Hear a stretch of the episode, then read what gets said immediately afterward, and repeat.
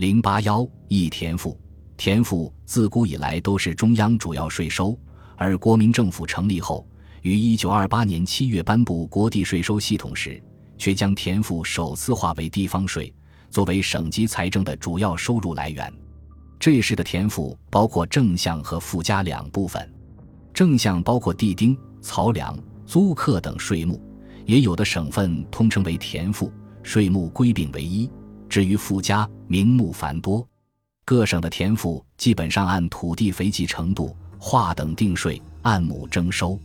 税率各省不一，征收期限为上芒和下芒两次。田赋收入在各省税入中一般均列第一位。占省税的半数乃至六七成以上。仅以一九三五年为例，江苏、浙江、安徽、江西、四川、山东、山西、河南、宁夏、福建、河北、绥远十二省，田赋总额计达九千零六十余万元，占地方税收预算总额的百分之六十，居首位，成为上述各省税收的主要部分。这说明田赋正税在各省地方收入中所占地位的重要性。田赋划归地方后，财政部曾规定，地方政府不得再增设田赋附加。但是，当地方政府把持田赋征收权力后，附加便难以控制，各地通过各种名目加征田赋附加，甚至于附加超过正税若干倍。如一九三三年江苏泰县的田赋附加税有。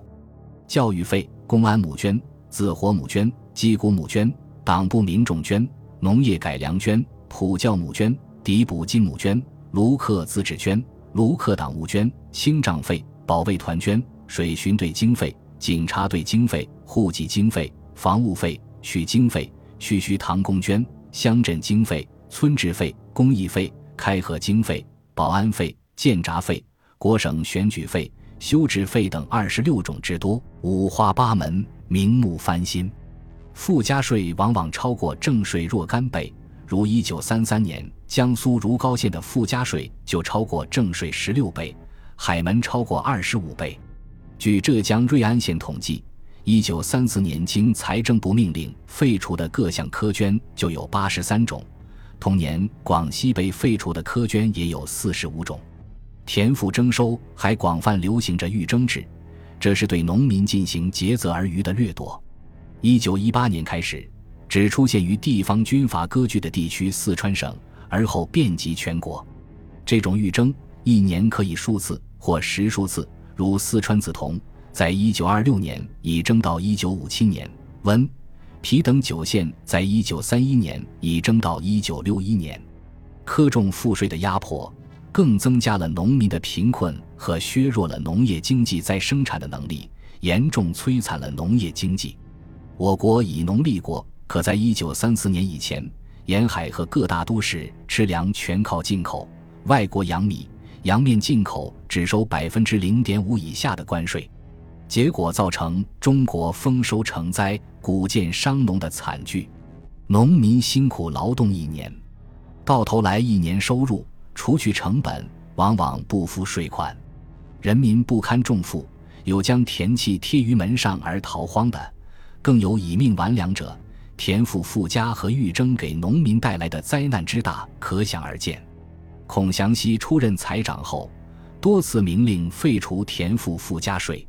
在一九三四年五月，国民政府召开的第二次全国财政会议上，通过财政部提出的办理土地申报案。整理田赋、减轻附加、废除苛捐杂税计划案，减轻各省县田赋附加地方费用不足由中央另筹抵补案等，总共关于整理田赋、减轻附加者计二十五案。经议定明确办法，承奉国府以明令颁布，嗣后永远不再增加田赋附加和不合法税则。第二次全国财政会议作出的关于改革田赋征收制度的主要原则是：一、经征机关与收款机关应行分立；二、串册应注明证、赋税额及其合计数，并预发通知单；三、不得携串册邮征、预征；四、确定征收费由正税向下开支，不得另征。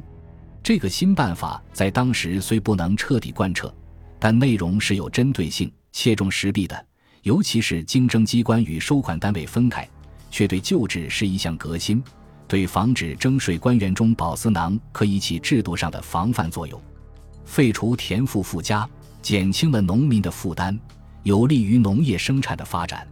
同时，国民政府国定税制委员会还提高了外国粮食进口税率，使之由百分之零点五以下上升到百分之二十七。这又保护了民族市场，促进农业生产发展。所以，从一九三四年以后，农业生产出现了大发展的好势头。如一九三四年，中国农业产品总值仅为十七点一亿多元，而到一九三六年就增加到十八点八九亿多元，后者比前者增加了一点七八亿元，平均年增长率为百分之三点五。